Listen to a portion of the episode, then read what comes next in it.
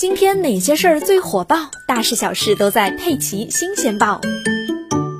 今天，浙江宁波慈溪发布通报：十二月五日，慈溪接到信息，有在外省被检出外包装新冠病毒核酸检测阳性的巴西进口冷冻去骨牛腩产品流入了慈溪。慈溪市立刻启动进口冷链食品疫情防控应急预案，将一百二十六点二千克的库存产品全部就地封存，对相关场所环境进行严格消毒。目前，相关的接触人员和环境的核酸检测结果都是阴性。